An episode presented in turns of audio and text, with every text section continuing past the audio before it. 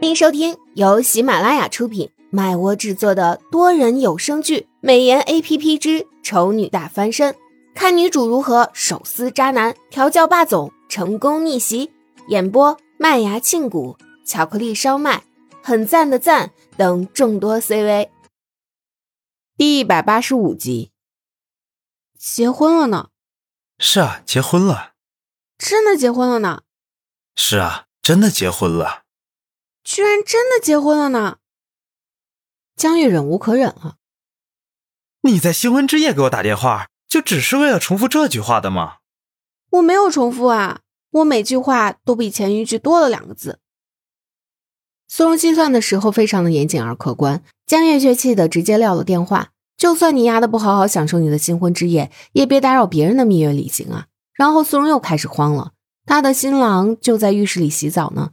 等他新郎出来以后，他要怎么去面对？第一次当新娘，第一次经历洞房花烛夜，他真的很慌张。就在苏荣开始筛选下一个骚扰对象的时候，浴室门一开，新郎出来了。苏荣咽了咽口水，感慨：“我男人身材真好。”哦，不对不对，这不是重点，重点是你为什么只围了一条浴巾？为什么不穿衣服？反正等下也是要脱的，我就懒得穿了。唐盛撸了一把还滴着水的头发，换你了，你去洗吧。哦。苏荣红着脸跑进浴室，暗地里偷骂，说什么等下也是要脱的，虽然是事实，但是也别这么明白的说出来，他还是会害羞的好吗？于是等害羞的苏荣磨蹭完，舍得从浴室里出来的时候，就发现唐盛已经躺在床上睡着了。也是，今天一下飞机就直接奔向婚礼现场，还折腾了一天，好不容易站到床边，会忍不住睡着是完全可以理解的。才怪啊！今天晚上是他们的新婚之夜呀，一生只有这一夜，怎么可以就这么睡着？苏荣完全忘记了刚才的害羞和矜持，拔腿就朝睡着正香的人走过去，使力摇了几下，就把人摇醒了。唐生睁着惺忪的眼睛问他：“嗯，怎么了？”怎么了？你还好意思问我怎么了？现在是什么时候？你不知道吗？你竟然倒头就睡！现在是什么时候？唐生看了看时间，还早着呢，别闹了，快睡。说着一翻身，眼睛又要睡过去了。苏荣当时也不知道哪里来的勇气，竟然扑上去把人压住，非常霸气的说道：“不许睡觉，起来跟我入洞房。”最后，由于新娘态度强硬，身心疲惫的新郎不得不屈服了。新娘很开心，非常开心。虽然婚礼的筹办她没能参与，但是至少洞房她是亲自参与了。这一生才一次的婚礼没有遗憾了。唐盛笑，果然治苏荣什么的，他最在行了。我还是觉得太突然了。半夜，苏荣突然惊醒，越想越觉得不对劲。他非常不怕死的，将还在沉睡状态的唐盛摇醒，郑重其事的道：“要不我们先离婚，然后重新再结一次。”唐盛给他的回答是直接一手臂将人捞进怀里扣住，睡觉，与其跟在安抚胡闹的小孩似的。苏荣不服，老老实实窝在他臂弯里委曲求全了一晚上。等着天一亮，他就立刻窜了起来，抱着电脑噼里啪啦的打字，也不知道在干什么，竟然就热泪盈眶了。汤生洗漱完出来，看到他这副样子，也吓了一跳，走到苏荣面前，关心道：“怎么了？好好的哭什么？难道是我昨天太不温柔了？”此刻他一心都放在苏荣的身上，也没注意到旁边的电脑屏幕上显示的都是什么内容。直到苏荣抽抽搭搭的指着屏幕让他看，他才把视线移了过去，然后整个人就陷入了不知道该说什么的状态。只见那条电脑屏幕上赫然出现满满一页用标红字体代表关键词的搜索内容，关键字较多。唐盛干脆直接在搜索栏里输入的内容，内容有些长。